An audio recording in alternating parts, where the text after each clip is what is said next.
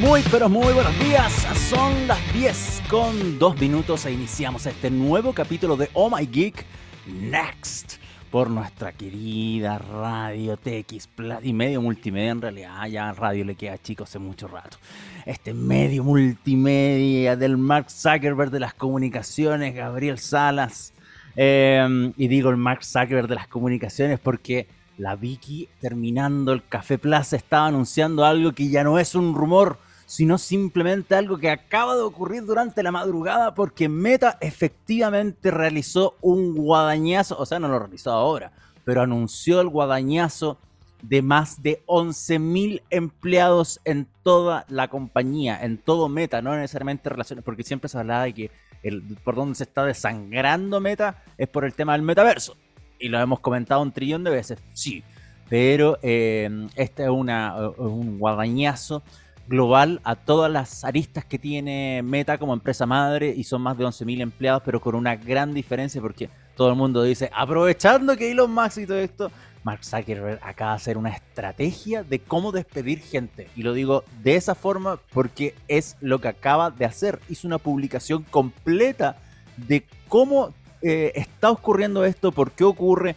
qué va a pasar con los empleados, dándole eh, asistencia médica por seis meses, sueldo por 16 semanas de indemnización. Hay una cantidad de cosas que uno dice, wow, al lado de lo que hizo Elon Musk, eh, Mark Zuckerberg acaba de quedar como, como un, un San Mark. Así de simple y por lo mismo también me acuerdo también de nuestro querido CEO Gabriel Salas de Tequipla. Pero eso es lo que vamos a ver en parte un poquito más adelante porque sí, es lo que eh, está ocurriendo, eh, es lo que se está comentando, lo que se está publicando recién en los medios, porque nos, todos nos estamos colgando del mismo comunicado de prensa que son palabras propias del Mark Zuckerberg respecto a este despido eh, masivo que está teniendo, que va a tener próximamente Meta yo quiero hacer un... Yo estoy haciendo algo ahora. Mientras estoy hablando con ustedes, he estado todo el rato en Photoshop. Porque solamente quiero, quiero hablar de Mark Zuckerberg. Mira, tengo una foto de Elon Musk, pero quiero hablar de Mark Zuckerberg y se vea bien. Se vea como, como un santo. Entonces, eso que acabo de poner ahora es una buena foto de Mark Zuckerberg. Tenía una mala foto, pues.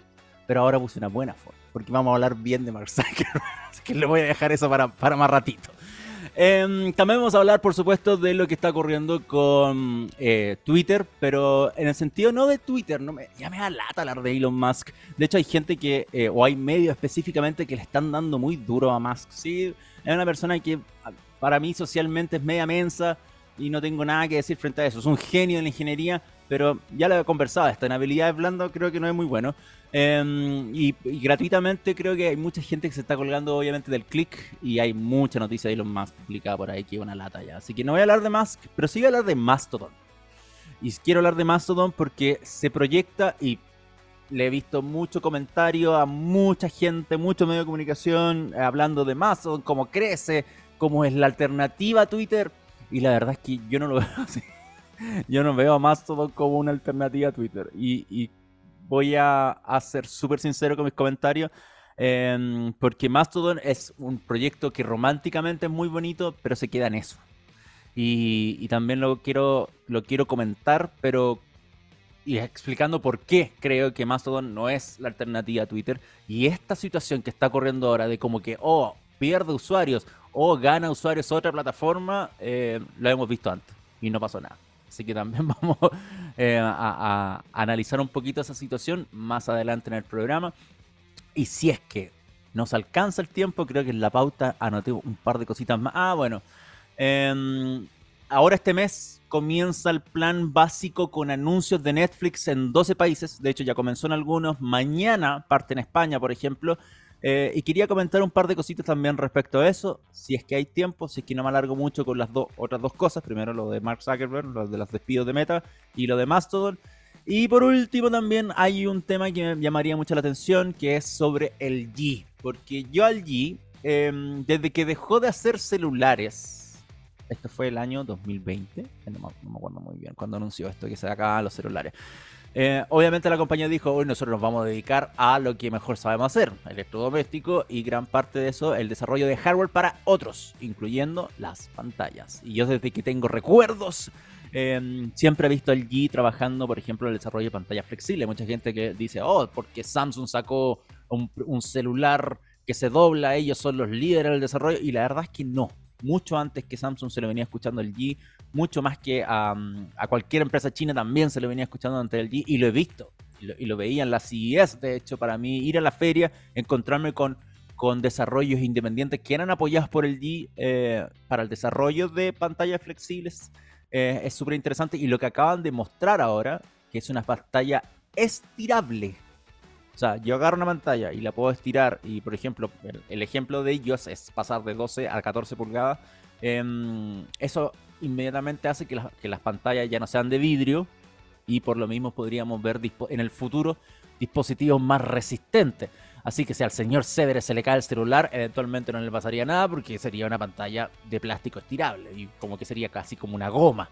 Y creo que me parece algo que es totalmente loable destacar. Aprovecho de saludar también a mi querido Gabriel Cedre, que está en los controles. Un abrazo grande, amigo, ¿cómo está? Espero que bien, espero que esté bonito, ¿ah? que todo vaya por ahí bien y no tenga ninguna novedad extraña. ¿Hay novedad extraña? ¿No? Qué bueno, así de acuerdo. ¡Ya! Les recuerdo que ustedes nos pueden seguir en redes sociales arroba TX en Instagram, Facebook, LinkedIn, YouTube eh, si se me queda alguno en el tintero, ustedes las pueden encontrar en texplus.com y nosotros omygeek.net para artículos diarios de ciencia, tecnología e innovación y redes sociales, arroba omygeek en Twitter, la red de Elon y en el resto, eh, omygeeknet. Todo juntito, omygeeknet en Instagram, Facebook, YouTube, etcétera, etcétera, etcétera. Estaba pensando en hacernos un TikTok, pero la verdad es que no sé. A veces me da lata. Y a veces me dan ganas. Y a veces me da más lata. Así que por eso hasta ahora no ha pasado nada. Pero si es que hay TikTok de Oh My Geek, ahí les cuento y vamos a ver qué tipo de material vamos subiendo a esa plataforma. Em, bueno, para el día de hoy también hay canciones seleccionadas finamente por nuestro querido Gabriel Cedres con un datazo respecto a, eh, a Lenny Kravitz. A Lenny Kravitz que va según el listado y el orden que tiene preparado Gabriel, es la segunda canción que vamos a escuchar hoy. Así que no vamos a partir con el datazo del buen Gabriel, sino lo vamos a dejar para la vuelta del primer tema que debo reconocer que deberíamos eh, comenzar a hablarlo ahora ya. Bueno, veamos. Em, voy a abrir mis notas, voy a abrir la publicación de Facebook, porque como les digo, esto está recién publicado en el, en el newsroom de Meta y son palabras de Mark Zuckerberg a los empleados de Meta. Ese es el título que está expuesto en esta, mm, en esta, ¿cómo decir? En esta carta no sé si llamarlo carta. Voy a ver si se las puedo mostrar también. Así aprovechemos que tenemos eh, multimedia en, en, TX Plus y yo no la aprovecho mucho, así que vamos a ver si puedo cargar la cartita de Mark Zuckerberg. A ver, me voy a mejorar un poquito. ¿eh? Perdón, señor Cedre, perdón por estos silencios, pero yo estoy ahí tratando de, de, mm, de mostrar en la carta, o si no, ¿para qué? ¿Para qué voy a estar hablando yo? Ahí está, boom, la carta de Mark Zuckerberg. Le vamos a agrandar un poco la letra para que se vea un poco mejor. Creo que por ahí está más decente. Sí, por ahí está más decente. Ya, muy bien.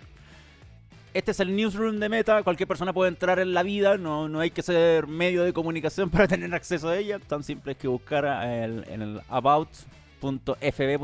Esa es la web donde están publicadas las eh, actualizaciones de la empresa. Así que no hay, ningún, no hay nada privado acá. No hay un comunicado que nos mandan a nosotros los medios directamente. Nada.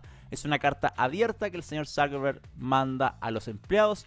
Y como pueden leer ahí en el primer párrafo, dice que están compartiendo uno de los más difíciles cambios que han podido observar en la historia de Meta. Y eso es la decisión de reducir el tamaño de nuestro equipo en un aproximadamente 13% y eso significa que más de 11.000 de nuestros empleados talentosos deben partir. Como diría Homero, si son tan talentosos, ¿por qué fueron despedidos? me, da risa esta embellecer los textos cuando en realidad estáis mencionando como igual son talentosos, pero no lo necesitamos. es raro esta cuestión. Bueno, no voy a entrar en ese detalle. Lo que em, llama mucho, mucho, mucho la atención es que claramente son 11.000 personas y aprovecha justo, justo, justo, justo el momento en que hay mucho...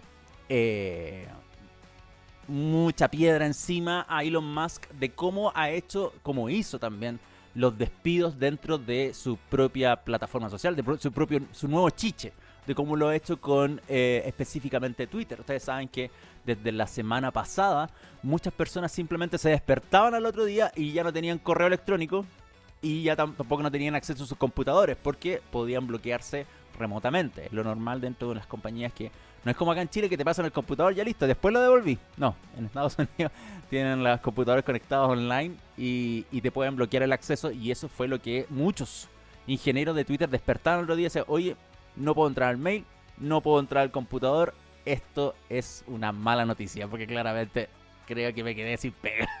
Y fue así. Incluso pasó algo muy divertido y se los quiero mostrar también, que fue algo que publicamos ayer en nuestra web omageek.net. Porque tengo, se me, está ocurriendo, no sé por qué, hablarles de cosas que no necesariamente deberían estar eh, mostrándose la hora, pero bueno, este programa es pauta flexible y todo, así que esta noticia. Esto pasó, eh, esto, esto, pasó la semana pasada, pero lo publicamos nosotros ayer y fue uno de los más populares del día. Porque eh, Twitter despidió a una jefa ingeniera eh, que se llama Elaine Filadelfo.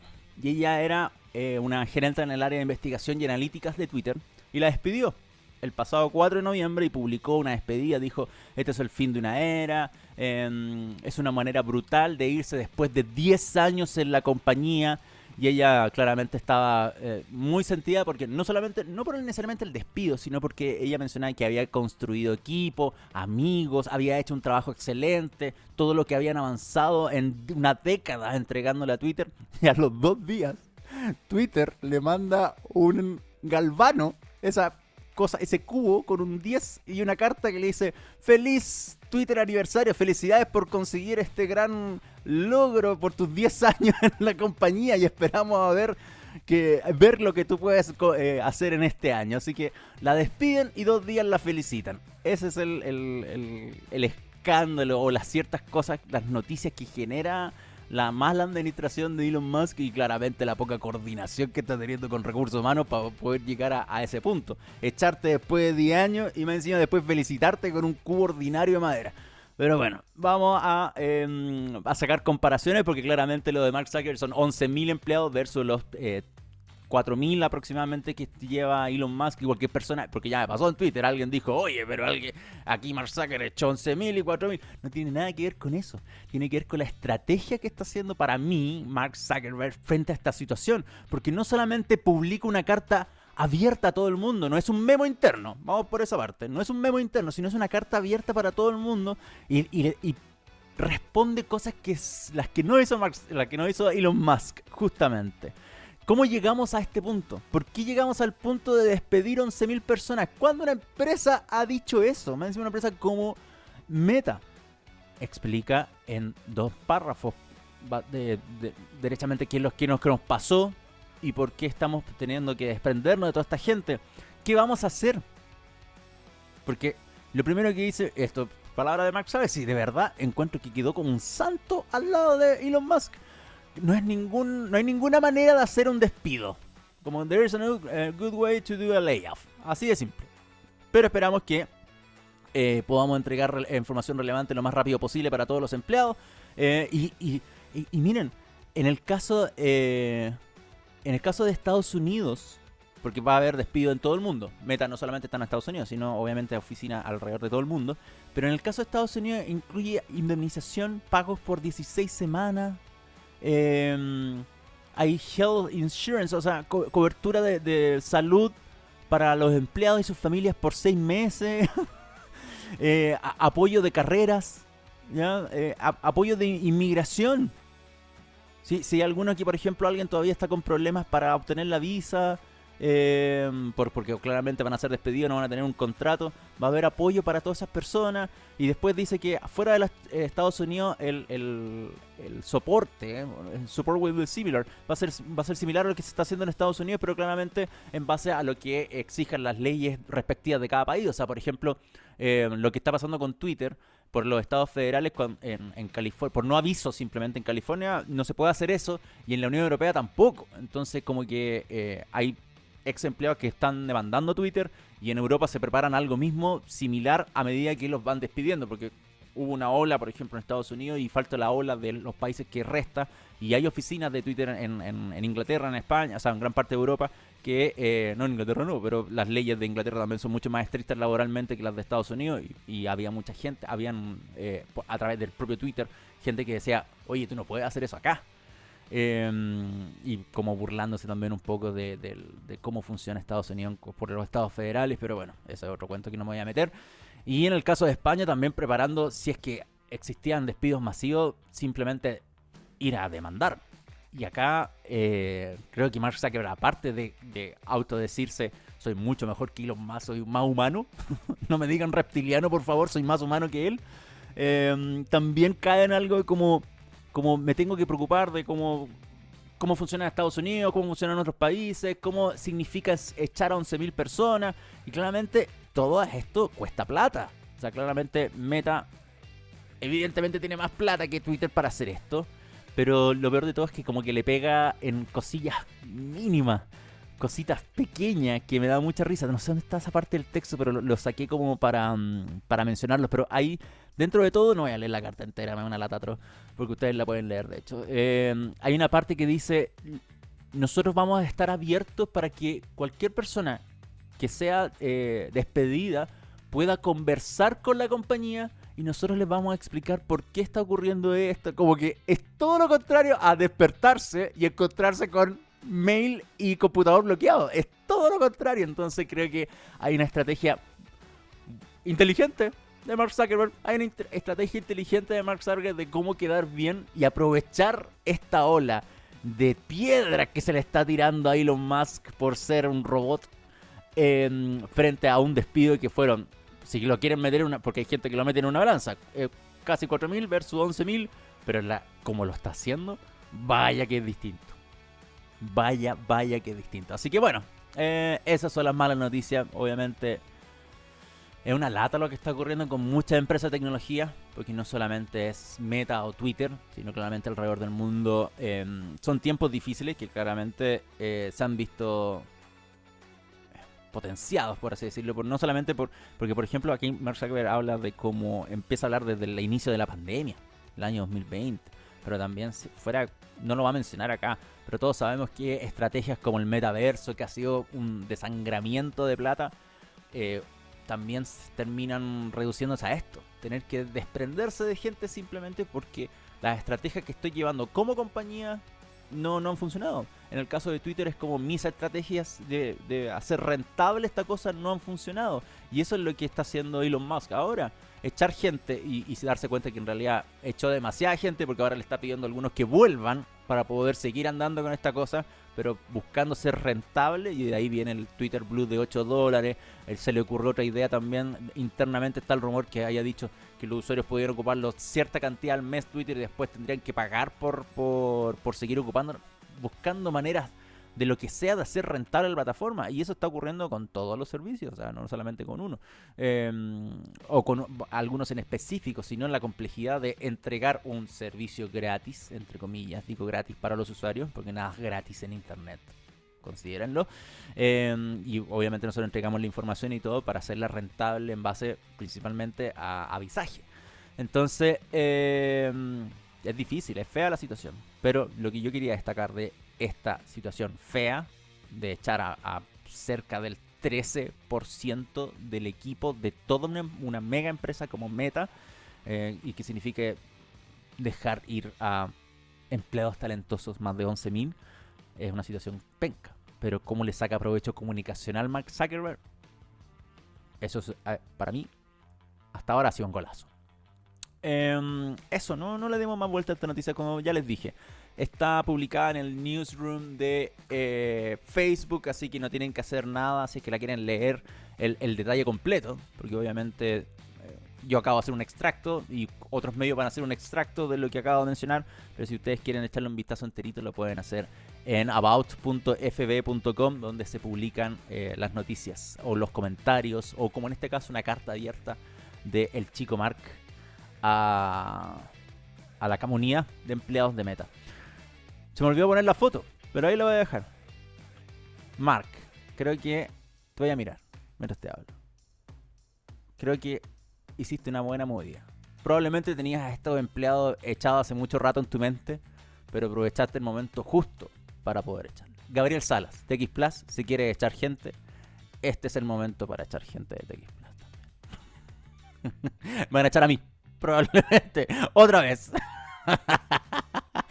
ya. Señor Cedres, vámonos a la música.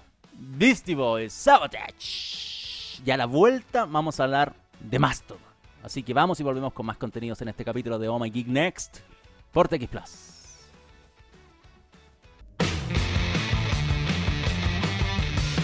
Estamos de regreso, son las 10 con 25 de la mañana y tú estás disfrutando de este capítulo de Oh My Geek Next por TX Plus de hoy, 9 de noviembre.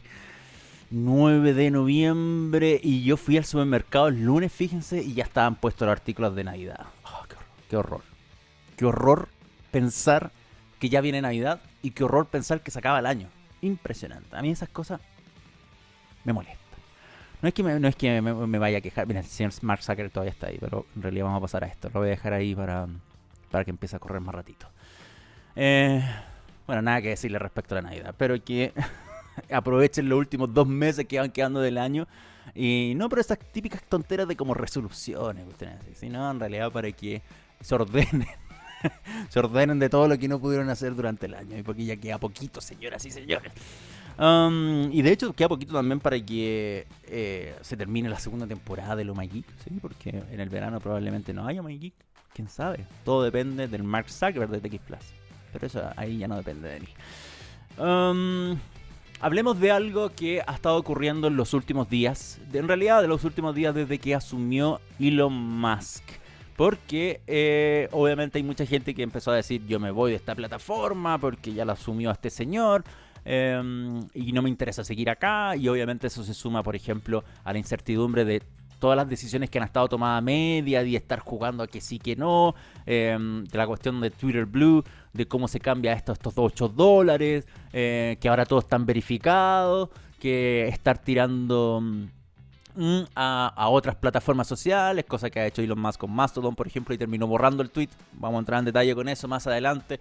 Lo que ha pasado con, los, con, el avisaje en general, donde compañías han decidido ponerle un freno mientras no se resuelva varias cosas que han quedado flotando con la nueva administración, porque acuérdense que Elon Musk llegó, echó a todos los directores y asumió él como CEO supremo, y de ahí hay una cosa eh, que, que, que es como una una, situación un poco inestable para las empresas que invierten plata dentro de la plataforma porque no saben qué va a pasar.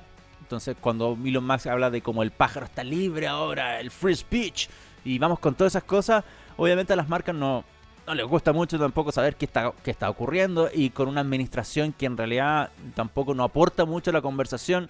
Como yo les he dicho varias veces, no, yo no encuentro que tenga mucha habilidad blanda en nuestro querido amigo Musk, pero mm, eh, pero bueno, eh, eh, son cuestiones que se van sumando y hasta ahora eh, lo que más creo que podemos sacar a limpio es cómo Elon ha buscado formas de hacer rentable a Twitter. O sea, desde el, nuevo Twitter Blue hasta ver hacer un muro de pago completamente para gente que esta unidad interna es un rumor que salió hace un, par de días simplemente de hablar de que los usuarios gratuitos tuvieran cierto tiempo para usar al mail y después tendrían que pagar para seguir usándolo. Es como un servicio de suscripción medio extraño.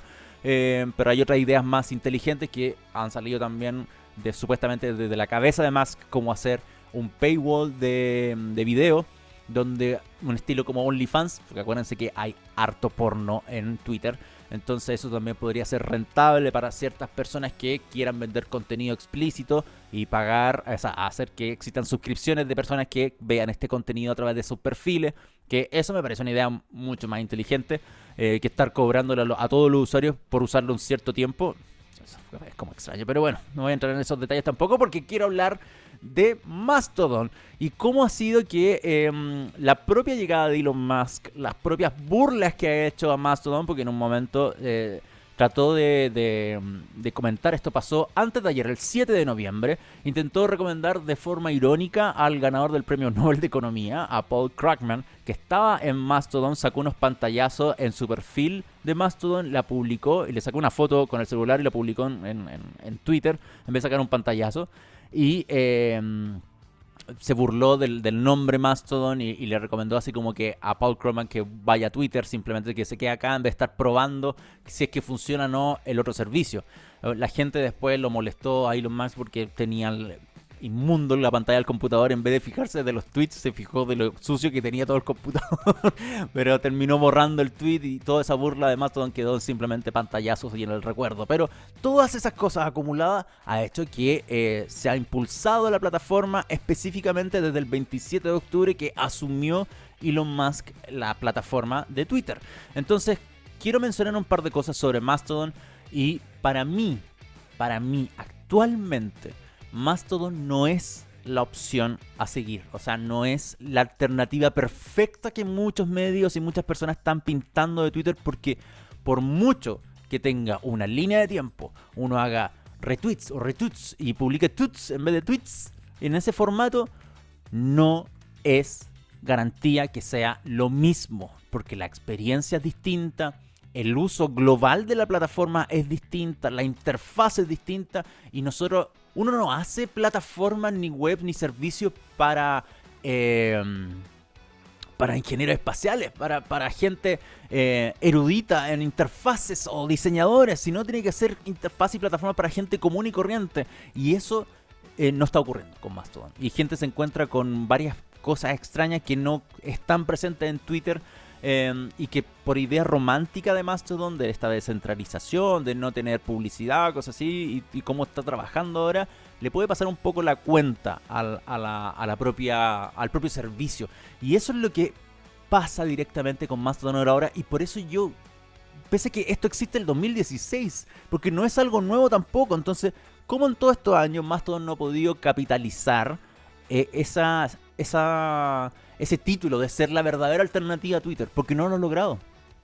No lo en todos estos años. Y ahora que hay como un desangramiento de Twitter y una llegada de explosiva de usuarios y explosiva en los números, ni siquiera explosiva en números brutales, sino explosiva en los números que el propio dueño de Mastodon manejaba en su momento. Pero, y para que vayamos recapitulando. ¿Quién, ¿Desde cuándo existe Mastodon? Oficialmente la, puesta en marcha de, este, de esta plataforma fue en octubre de 2016. Octubre de 2016 fue creado por un ingeniero alemán que se llama Eugene Rochto. Em, si me equivoco con la pronunciación del, del, apellido, perdone. Pero le vamos a decir Rochko. Ese es el apellido, Eugene Rochko.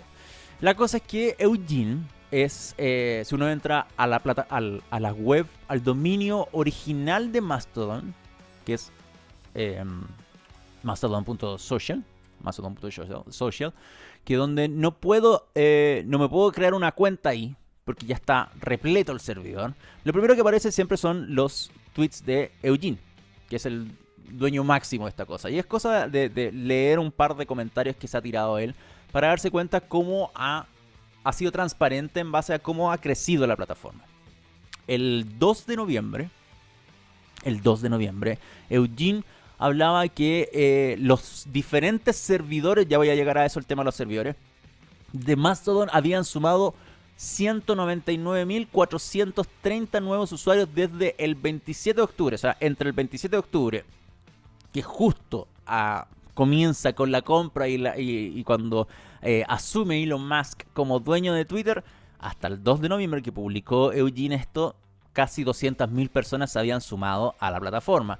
Y esto elevaba el número eh, a 608.837 usuarios activos en el último día que hizo este conteo. y, para él era la cifra más alta que había logrado Mastodon en su historia. Y 608 mil usuarios activos es poco, no es mucho. No, no es tanto tampoco. Al lado de un Meta, al lado de un Instagram, para qué hablar de WhatsApp, eh, y la propia Twitter. Entonces son números y cifras que son sorpresivas para eh, la propia Mastodon y para el propio Eugene que desde el año 2016 no había visto una llegada tan alta de usuarios y eso incluso eh, significó que muchos de, de los servidores se cayeran, funcionaran mal, gente se encontraba con no poder registrarse, no recibía los correos de confirmación de las nuevas cuentas, un sinfín de problemas que tienen relación a cuestiones técnicas, a cuestiones técnicas. Y aquí yo quiero separar dos mundos porque, porque yo creo que Mastodon no es la, la, plataforma de reemplazo de Twitter como lo pintan mucho. Primero por la actual situación técnica que puede ser corregida totalmente.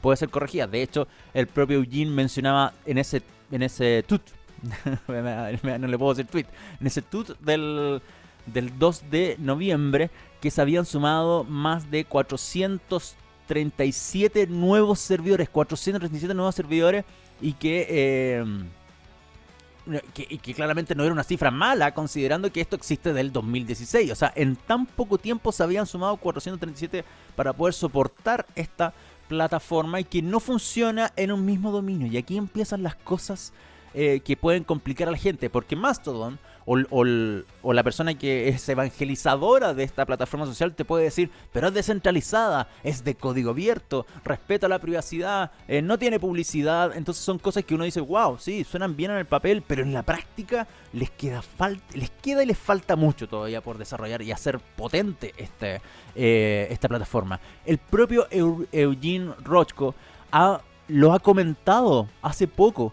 Él hace el desarrollo, lo puso así, lo, lo, lo escribió él, hace el desarrollo de software, DevOps, contabilidad, atención al cliente, gestión del proyecto, diseño de producto, relaciones públicas y moderación. Hace todo él, no existe una estructura de empresa que pueda soportar una plataforma de este tipo independiente que él se desligue de los otros servidores donde hay gente que los levanta y los administra por sí mismo. Y también ese otro punto que puede ser un poco chocante para algunos, pero es complejo. O sea, está teniendo una, una llegada masiva de usuarios, pero tampoco no le da las manos para poder hacer esto andar y eso genera inmediatamente una frustración del usuario, lo que puede, y, es, hay una frase viejísima y cliché del, marketing que dice, nos puede costar mucho agarrar a una persona y tenerla y, que se haga fiel a, nuestro, a nuestra marca, a nuestro producto, pero perderla no demoramos nada. En perderla se puede ir inmediatamente. Entonces, tiene toda la razón. Si alguien se encuentra con una plataforma que ni siquiera puedo registrarme para crear un nuevo usuario y después encuentro que la cuestión no anda, es lenta o cualquier cosa así, la gente no va a terminar con una cuenta que tuvo un lifespan, que existió por un día. y van a quedar cuántas cuentas nuevas se crearon probablemente y van a quedar sin, van a quedar votadas. O cuánta gente, imagínense, porque esto es lo otro, como ser, al ser descentralizada y son muchos servidores, yo podría hacerme un arroba Felipe Valle en todos los servidores de Mastodon que quiera. ¿Cuántas cuentas nuevas van a contar en su momento y después van a estar votadas? Porque al final terminó ocupando una. Eso sumado al, tema de lo que significa esto de tener una red libre, eh, abierta y mm, federada, donde la gente no necesariamente tienen que entender por qué tengo que registrarme en un servidor con otro dominio, que no es el de mastodon.social, sino con otro eh, y cualquier otro. No, no, ni siquiera tiene que tener la palabra Mastodon. Y eso es un problema, yo encuentro, de, presentación de marcas gigante. O sea, gente que no va a entender por qué yo tengo que estar en, registrado en otro, en otro servidor, cuál elijo cuál elijo, porque independiente al, a este directorio que presenta Mastodon de servidores, no son las mejores descripciones, no son las cosas que necesariamente representan a una persona, porque hay muchas cuestiones por sector regional, o sea, Norteamérica, Sudamérica, en Sudamérica no hay ningún servidor, eh, Europa, eh, hay hartos europeos, por supuesto, principalmente de Alemania, de Inglaterra, he visto, eh, Holanda, o sea, Países Bajos, Em, así que hay harto tema ahí dando vuelta en, servidores con descripciones que son específicas y la gente va a decir, no, pero ¿por qué van a querer meter esta de Alemania si me encima la descripción está en alemán? Em, o, hay otras cuestiones que, por ejemplo, relacionadas mucha tecnología, pero tecnología como soy somos un grupo de administradores de Linux y aquí hablamos mucho de Linux independiente. Y, pero ¿por qué? Porque esa es, es el otro tema de los servidores. O sea, eh, está abierta por varias subredes que eh, permiten los mensajes que, que se comparten en ese dominio, en ese servidor y obviamente abierta a toda la plataforma. O sea, yo, por ejemplo, no estando en Mastodon.social, puedo seguir al propio Eugene, al propio administrador pero mm, dentro de otro servidor. Y tengo que buscarlo con su arroba completo. O sea, no es el handle simplemente, arroba Eugene, por ejemplo, o arroba admin, creo que es el de él, sino tiene que ser arroba admin. Eh, o sea, perdón, admin. Entonces, como casi tengo que escribir una dirección de correo completa con un dominio para poder encontrar a otras personas.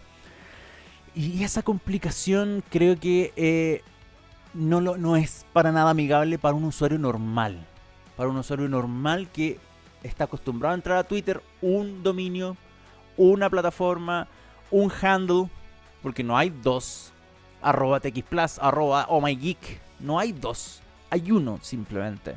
Entonces eso eh, ya es complejo. Los servidores más encima tienen sus propias normas cada servidor independiente, que es la misma red social conectada por entre muchos dominios, como le acabo de decir, tienen sus propias reglas. Y si no te gustan las reglas, tú tienes la opción de mudarte a otro servidor. Pero ¿por qué tengo que estar haciendo eso también? o sea, independiente de eso. Em, yo no sé si la gente va a estar feliz de hacer eso. Y, eso, y, esto puede ocurrir principalmente porque como cada servidor tiene su propia regla, hay algunos que son más estrictos, otros por ejemplo derechamente dicen así como acá se habla de innovación, o acá hablamos principalmente de tecnología, o acá no se permite nada de odio, nada de, racismo, nada así, estricto, estricto, estricto. Entonces, para muchos les puede parecer bien, para muchos les puede parecer mal pero también significa que em, tengo que estar en una nebulosa de eh, viendo qué, qué, dice qué servidor dice una cosa y qué servidor dice otra. Pero aún así estoy en la misma plataforma y de igual forma puedo conversar y, tener interacción con otras personas, que eso es lo que pasa en Twitter. O sea, independiente de que no nos sigamos, una persona X puede igual ser un troll entre un lado y otro. Y si yo leo eh, algo de otro lado, da lo mismo el servidor. Igual voy a poder llegar a esa persona si es que mi perfil es abierto. Sobre todo en esta plataforma, que esa es la principal gracia.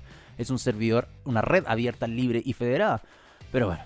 Eh, para qué decir, la interfaz no es como la de Twitter independiente, que es, dije, sea un timeline que tenga los mismos, prácticamente los mismos iconos del, como el retweet, es exactamente igual. El reply lo mismo, en vez de un corazón tiene una estrella y puedes guardar eh, los, los mm, puedes guardar los tweets como si fuesen fotos de Instagram, por ejemplo, con ese, con el mismo, con la misma iconografía. Entonces son al menos cosas que uno puede identificar fácilmente. Pero la, experiencia en general dentro de la plataforma es lenta por la demanda. Es eh, no es más fácil de navegar. Y no es más fácil de navegar simplemente por interfaz en general. Mucha gente está mencionando en Twitter que más allá de los problemas para registrarse, de la lentitud, de todo, no saben cómo encontrar a otras personas de los otros servidores no saben, porque más encima, ¿cómo, ¿cómo sé yo que es una persona real si es que existen diversos handles, diversos arroba con la misma, la misma sentencia? Entonces, esas son cuestiones que a la larga complican la experiencia de usuario de las personas. Como dije, que el servidor esté lento, que, se esté um, tratando de, llevar a cabo lo mejor posible esta cuestión, es parte de eh, un proceso técnico que puede ir mejorando. Pero lo que falta acá, y por qué no puede ser la misma, o sea, no puede ser para mí un reemplazo de Twitter, es por la experiencia general para el usuario básico. El usuario básico que solamente entra, lee noticias, sigue medio, puede ser hasta lurker, ni siquiera tan participativo de, conversaciones o de replies en general en la plataforma, sino del que quiere interactuar para ver qué está ocurriendo en el mundo. Acuérdense que Twitter de un momento a otro pasó de ser red social a una plataforma de noticias. ¿Se acuerdan las calificaciones que ellos se autoimponían dentro de las plataformas de, de, aplicaciones para poder competir y estar número uno más alto? Prefirieron llamarse como sitio de noticias. Entonces, eso no ocurre más todo. Aún así, obviamente, todo lo que mencioné, de como no publicidad, open source, eh, libre, eh, con mayor trabajo, o sea, mayor eh, procuración de la privacidad porque no se venden datos ni nada, ni tampoco se hace provecho del mismo para poder hacer publicidad. Eso es todo bonito, pero la experiencia no es bonita. Y solamente mencionar algo para cerrar. Em, ¿Se acuerdan que esto ya ocurrió antes? Que una plataforma hizo algo y, y terminó desangrándose y empezó a llevar usuarios para otro lado y fue en mayor cantidad. ¿Se acuerdan en enero de 2021 cuando WhatsApp anunció sus polémicas condiciones de privacidad donde la gente decía que simplemente WhatsApp iba a leer nuestros mensajes? Y la gente empezó a decir, vámonos de WhatsApp, vámonos a Telegram, vámonos a Signal, bla, bla, bla, bla, bla, bla. ¿Pasó algo? No. Hubo claramente una popularidad por parte de Signal y Telegram por casi dos semanas. Y esto pasó en enero de 2021. Acuérdense muy bien, está publicado en omygeek.net respecto a esta situación. Y que claramente las dos aplicaciones ah, eh, hicieron cifras récord de descarga de nuevos usuarios en Android y iOS y todo perfecto y todo el y, y me acuerdo que Telegram y Signal riéndose en Twitter de WhatsApp, publicando memes y dándole como caja toda con esta explosiva popularidad de las ambas plataformas, pero WhatsApp sigue siendo el líder. Sigue siendo la plataforma líder. Y en su momento, em, imagínense que acá con lo de con lo de Mastodon yo les mencionaba, así que el propio Eugene decía, eh, en, de entre el 2 de noviembre y el 27 de octubre habían sumado casi 200.000 usuarios y, el ya está explotando Mastodon en cuanto a técnica. Eh, en su momento Telegram anunció que había recibido 25 millones de usuarios nuevos en 72 horas. Entonces, esto ya pasó. Y yo creo que realmente este boom que le están dando Mastodon, que existe desde el 2016 y que desde el 2016 no ha sabido capitalizar cómo hacer una plataforma o una alternativa real a Twitter, no va a pasar ahora. No va a pasar ahora. Y menos con la existencia actual o, lo que proponen actualmente como producto. Así que, nada, hay que, hay que ver qué pasa con Elon Musk si es que sigue jugando a esta locura de, de, ser dictador de Twitter y ver qué va a resolver, cómo sacarle plata a la cosa. Pero mm, yo, ¿saben dónde les tengo más fe? Yo estoy esperando Estoy esperando lo que diga Jack Dorsey con Blue Sky. Porque Jack Dorsey, uno de los cofundadores de eh, Twitter, hace rato, hace semanas que viene hablando de una red social que se llama Blue Sky y eh, tiene un tiene un ¿cómo se llama? una inscripción para la beta de la, esta nueva plataforma social que se llama Blue Sky. Les quiero dar la dirección Mm, porque la estoy buscando. Blue Sky tiene un perfil de Twitter, por si acaso. Y que no. Ahora el perfil de Twitter ya le, ha ido eh, bastante bien, ha ido sumando claramente gente que está descubriendo esta cosa. Pero si ustedes entran a B, Bsky, bsky.app, ahí están listados de cómo em, entrar a esta lista de espera para poder ver qué va a ser el lanzamiento de Blue Sky y la promesa de Jack Dorsey como, como ex creador de Twitter en una nueva aventura dentro de una red social. Y yo quiero esperar a ver eso primero. Eso me llama más la atención que hacerme una cuenta en Mastodon. Que me hice una, pero ahí está. Para mí un desierto. ya. Uy, hablé harto... Sí. Bueno. Así es la vida vamos a eh, disfrutar del tema de Lenny Kravitz que tiene el dato del día de hoy del buen Gabo. Porque el 9 de noviembre de 1998 yo estaba en el colegio, en octavo básico. Imagínense Lenny Kravitz ahora, con la edad que tiene. Se ve 800 veces mejor que yo. Y yo estaba en el colegio en el 98. ¿Cómo envejece ese señor versus cómo envejezco yo? Pero en el 9 de noviembre del 98 se publicó Fly Away, un temón, uno de los himnos de Lenny Kravitz. Y es eh, claramente una de las canciones más importantes que tiene este cantante estadounidense. Y fue lanzado como el cuarto sencillo de su quinto álbum de estudio. Así que Fly Away de hecho alcanzó el número 12 del Billboard Hot 100 en Estados Unidos y en varios países, incluyendo Australia, Canadá, Nueva Zelanda y la República de Irlanda. Ganó un Grammy, Fly Away, a la mejor interpretación masculina del rock del 99. Así que tiene un repertorio completo, un éxito rotundo em, con Fly Away, Lenny Kravitz y lo que vamos a disfrutar ahora ya para simplemente casi empezar a despedirnos, pues señor Cedero. Como que estamos medio listos ya con la hora. Pero bueno, no vamos a dejar de lado el dato del buen Gabo. Así que Lenny Kravitz, Fly Away y a la vuelta ya nos empezamos a despedir.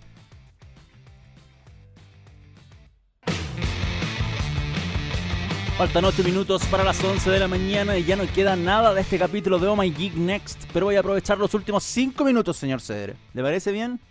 Para hablar de lo que está ocurriendo con Netflix y el plan básico con anuncios. Esto comenzó, me equivoqué de frame, ahí está. Esto comenzó el día 1 mm, de noviembre en Canadá y México y se ha ido expandiendo a otros países, a 12 países en total que van a tener este plan básico con anuncios que significan varias cosas. Solamente quiero mencionar eso, porque el detalle está en el centro de ayuda de Netflix. No hay que hacer ningún mago para entrar a esta página. Es tan simple como entrar a help.netflix.com y eh, buscar sobre el plan básico con anuncios y, ubicarse en uno de los países. Por ejemplo, yo lo hice aquí con España. Si ustedes ponen Chile, les va a salir plan básico con anuncios, no está en Chile. Así de simple. Entonces, si ponen España, les va a salir este de y que creo que es lo importante que quiero destacar. Voy a agrandarlo un poquito para que se alcance a ver mejor. Mm, por ahí, ya. Em, bueno, como les dije, partió el 1 de noviembre. El 3 de noviembre se sumió Alemania, Australia, Brasil, Corea, Estados Unidos, Francia, Italia, Japón, el Reino Unido. Y mañana 10 comienza en España.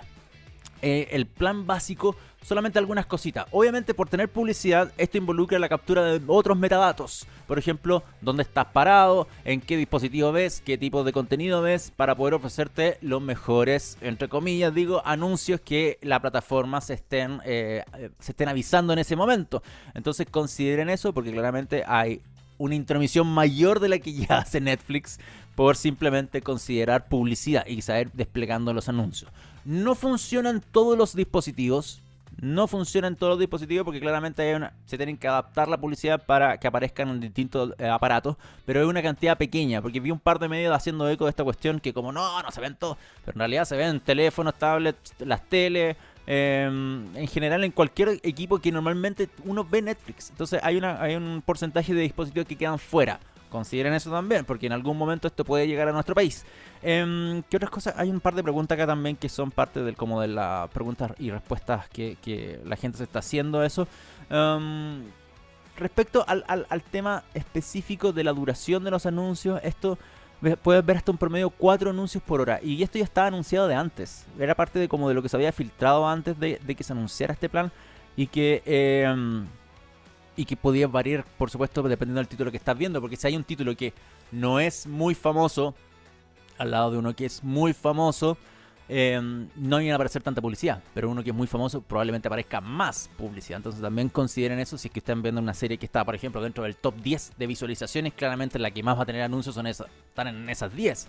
Las que menos va a tener anuncios es probablemente algo del viejo del 1970, 60 que está ahí publicado y que nadie lo ve y probablemente aparezca un par de anuncios. Así que es también un tema aleatorio. Producciones van a tener más, producciones van a tener menos. Em, y lo otro es sobre los contenidos que no están disponibles. Creo que hay algo decente que hizo Netflix que es eh, poner la cartelera completa pero los títulos que no están disponibles por licencias, porque a la larga es Netflix le echa la culpa a las licencias de por qué no está todo el catálogo en este plan básico de, de, de, mm, con anuncios, es por eh, les va a poner, los va a desplegar, pero les va a poner un candado. Y eso se va a significar que tu plan no es posible reproducir ese contenido por temas de licencia. Así que prefiero eso, yo sinceramente prefiero eso a que no aparezcan los contenidos.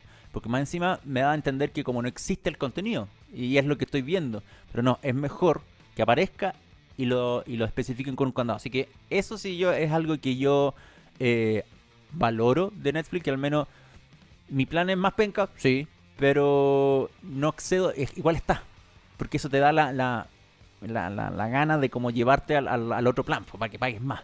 La calidad máxima de 720 o sea, es HD, no es Full HD, es un paso menos. Lo mismo que hacían en India con el plan, eh, el plan de celulares. En India existe un plan de celulares de Netflix que funciona solamente en 720p en, celulares y tablet, pero em, este también, este plan básico con anuncios, además de mostrarte publicidad, no el catálogo completo, él hace un, downscale de calidad a HD 720p, así que también consideren eso, porque si lo van a ver en una tele, y una tele, no sé, 4K, imagínense ese escalado de 720 a 4K. Así unos píxeles probablemente. Ya. Vámonos despidiendo nomás, señor Cedre, porque ya no saco nada con esto. Esto está publicado en las, en las noticias, el, perdón, en la informe, Centro de Ayuda de Netflix, por si le quieren echar un vistacito. Recuerden que nos pueden seguir en arroba oh en Twitter, ohmygeeknet en Instagram, YouTube, Facebook y enterarse de las noticias eh, e innovaciones y todo lo del mundo geek en omageek.net. Se me estaba yendo lo que iba a mencionar. Y nada, viene Bendita Tech. Así que es cosa que simplemente se queden con nosotros porque ustedes saben, y siempre lo he dicho, el día miércoles es el mejor día de TX Plus, el dedicado a la tecnología. Así que no se separan de nosotros, queda mucho TX Plus por el día de hoy. Señor Cedres, muchas gracias, querido amigo. Nos encontramos el próximo miércoles a las 10 de la mañana con un nuevo capítulo de Oh My Geek Next. Cuídense, chao.